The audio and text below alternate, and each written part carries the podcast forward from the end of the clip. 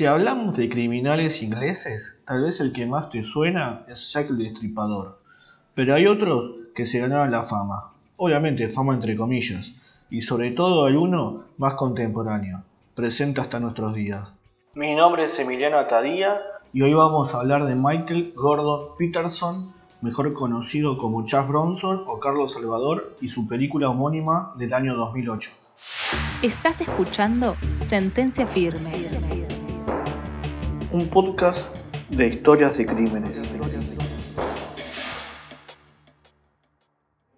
Pero, ¿por qué tantos apodos?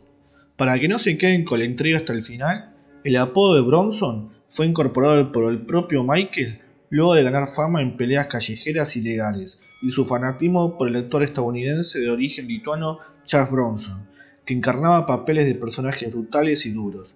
Sí, pueden también recordarlo por la escena de los Simpsons de Bronson, Missouri. Cabe aclarar que este periodo de boxeo callejero fue posterior a su primera etapa de confinamiento, que generó su fama como un reo brutal que se peleaba a diestra y siniestra con compañeros y oficiales. Esta condición violenta le permitió conocer distintas cárceles e institutos de salud mental. Sin embargo, consigue la libertad condicional que no le va a durar por mucho tiempo. Ganada su fama de boxeador callejero y realizando algunos nuevos actos delictivos, cae en prisión de vuelta en 988. Cabe mencionar que hay una ola de mitos de cómo fue su periodo en las calles, hasta se llegó a decir que por una apuesta mató a un Rottweiler.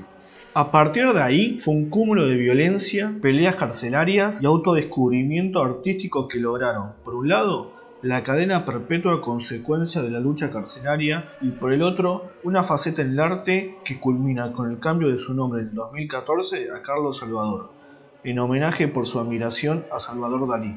Ahora bien, vayamos a la película homónima Bronson dirigida por Nicholas Winning Refn y protagonizada por Tom Hardy. Para Refn, si bien no fue su ópera prima, le valió el salto a la fama. Es importante remarcar es un director que se caracteriza, además del abordaje de la violencia en los films, de plasmar una estética de colores fluorescentes difusos y angustiantes. Con Bronson logró esto generando un efecto de encierro y a la vez de cierta complicidad espectador protagonista en los momentos de acción.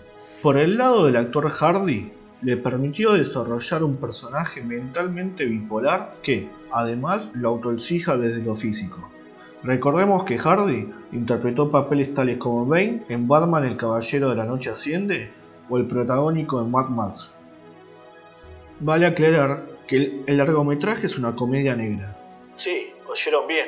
La misma consta de dos líneas narrativas, por un lado, Bronson haciendo una suerte de representación humorística teatral frente a un público, obviamente producto de su imaginación, para comentar las ironías que tuvo que vivir. Un estilo muy parecido a las óperas del italiano Puccini. Y por el otro, la historia convencional partiendo de sus primeros actos delictivos. En cuanto a la acción, la película no se guarda nada. Desde el momento cero arranca con una escena mezclada entre musical, violencia y comedia.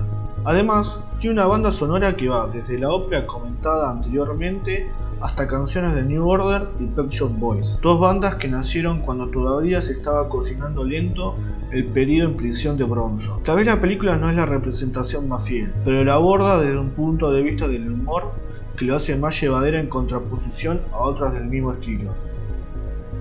Fiorella Navarro Duimovich en idea, guion y locución. Emiliano Tadía en idea, guion y locución. Guido Diricio en edición. Seguinos en Instagram en arroba sentencia firme.